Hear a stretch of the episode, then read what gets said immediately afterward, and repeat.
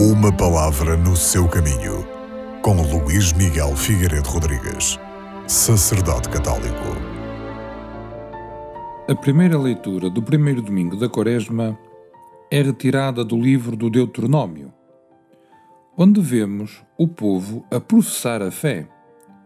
E professa a fé dizendo, narrando acontecimentos nos quais percebeu a intervenção divina.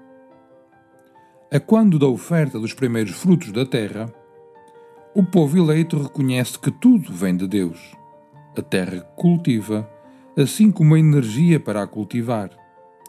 Com este gesto, o povo vencia a tentação de se encerrar no mundo material, afirmando o primado do espiritual.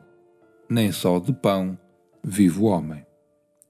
Mas este gesto tem uma dimensão religiosa com um significado bem mais profundo.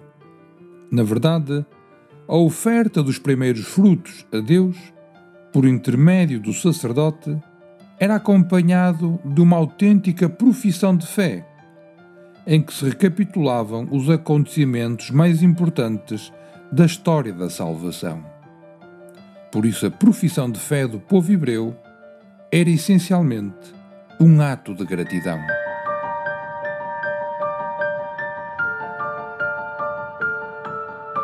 Uma palavra no seu caminho.